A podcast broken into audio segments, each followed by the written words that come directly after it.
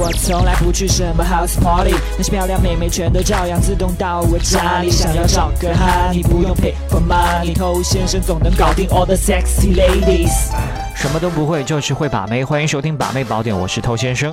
在我们很多兄弟呢听节目之前，已经做了很多年的屌丝。那之前是什么样呢？碰到一个喜欢的女人，就想办法跟她建立一切联系，围绕她，甚至跟踪她，去送礼物、嘘寒问暖，用各种各样的方式去跪舔她，以为这样就可以让妹子感受到她的真心。那到后来可能才发现，掏心掏肺其实并没有什么卵用。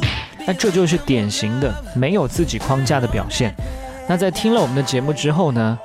才发现哦，原来我这么做会显得我非常屌丝，也让我瞬间丧失吸引力，所以开始痛改前非，和之前的那个自己呢划清界限。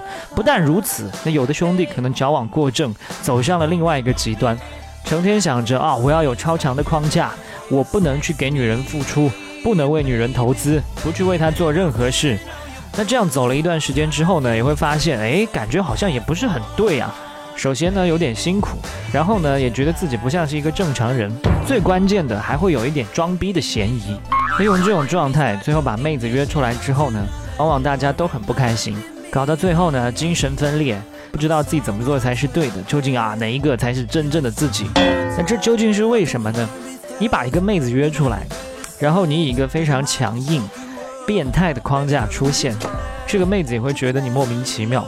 明明是你约出来，但好像呢，你是把我找出来看你装逼的，让人觉得你很难接近，甚至有一些浑身带刺。如果你对一个妹子连起码的一点在乎都没有的话，她即便之前对你再感兴趣，她在接下来也有可能会放弃你。所以框架并不是说越强硬就越好。你正在收听的是最走心、最走肾的撩妹节目《把妹宝典》，添加微信公众号 k u a i b a m e i。参加内部课，学习不可告人的撩妹套路。内部客服微信号：a r t t o u。欢迎在节目之外去添加我们的官方微信公众号 k u a i b a m e i，快把妹的全拼。在每周二晚上的八点钟到十点钟，都会有在线回复大家疑问的这样一个时段。OK，继续回到我们今天要讲的这个主题哈。之所以有很多兄弟会出这种问题呢，有很大程度是因为一开始对框架就缺乏一个准确、健康的理解，盲目的觉得说框架就是不要去对这个女生好，我就是大爷，女生叫我往东，我就要往西。当然，在有些时候你的确需要这么做，但这绝对不是它的全部。框架就是你行为背后的潜在含义。如果是新来的朋友呢，建议你把早期的节目都拿出来再听一听，会有助于你的理解。那至于你行为背后的潜在含义究竟是什么样子，这需要你自己去设定。从某种意义上来说，你的框架，也就是你对待人、对待事、对待妹子的一个原则。所以这些原则只要蕴含在你的行为当中就 OK 了，而不是说要不断的去把它们都表现出来。这样的话呢，就会装逼过度。所以，如果并没有真正的触碰到你的一些底线，你的反应呢，也没有必要太过度。我也相信，没有哪个女人会真正的去不断挑战一个男人他的底线。所以，既然如此，也就不需要去想着啊，我不能对她好，我不能为她投资。那我们究竟要不要为这个女人投资呢？当然要。